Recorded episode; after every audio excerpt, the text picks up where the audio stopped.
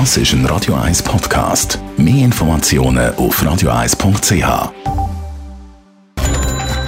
Netto. Das Radio 1 Wirtschaftsmagazin für Konsumentinnen und Konsumenten wird Ihnen präsentiert von Blaser Greinicher. Wir beraten und unterstützen Sie bei der Bewertung und dem Verkauf von Ihrer Liegenschaft blasergreinicher.ch Adrian Sutter.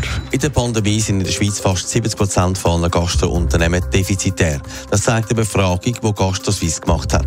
Mit der Zertifikatspflicht und der 2G-Regel hat sich die Lage noch zugespitzt. Im Ganzen liegt der Umsatz gut 40 Prozent unter dem von vor der Pandemie.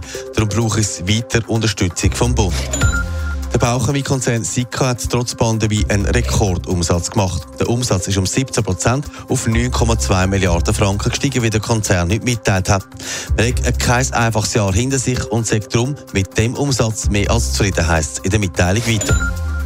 Der europäische Flugzeughersteller Airbus hat im letzten Jahr mehr als 600 Verkehrsflugzeuge ausgeliefert. Damit verteidigt das Unternehmen seine Position als weltgrößter Flugzeugbauer. Der US-Konkurrent Boeing hat im Vergleich bis Ende November 300 Flugzeuge geliefert. Auch wenn man an gewissen Tagen durch die Stadt Zürich läuft, kommt es einem vor wie eine Geisterstadt. Restaurants und Baren die sind leer. Nur am Wochenende sieht man aber wieder ein bisschen, dass es etwas läuft. Die Gastrobranche die leidet in dieser Pandemie. Adrian Sutter, die neueste Umfrage von der Branche ist alarmierend. Ja, wie vorher gehört, sind ja fast drei Viertel von allen Betrieben im Moment in den roten Zahlen. Gerade mit den neuen Corona-Massnahmen wie 2G-Regeln ist das Problem scheinbar noch grösser geworden.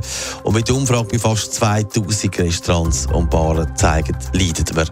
Ein grosses Problem ist vor allem jetzt auch gewesen, dass über die Festtage das Geschäft nicht gut gelaufen ist. Weihnachtsessen sind weggefallen, und sonst haben viele eben über die Tage eher mal die gegessen als im Restaurant.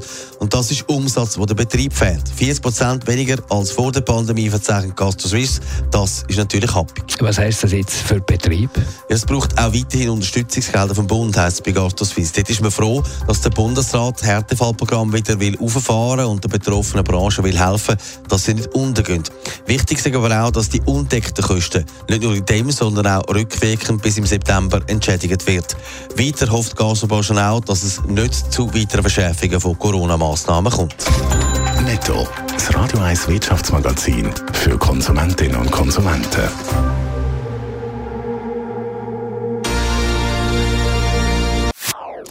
Das ist ein Radio 1 Podcast. Mehr Informationen auf radio1.ch.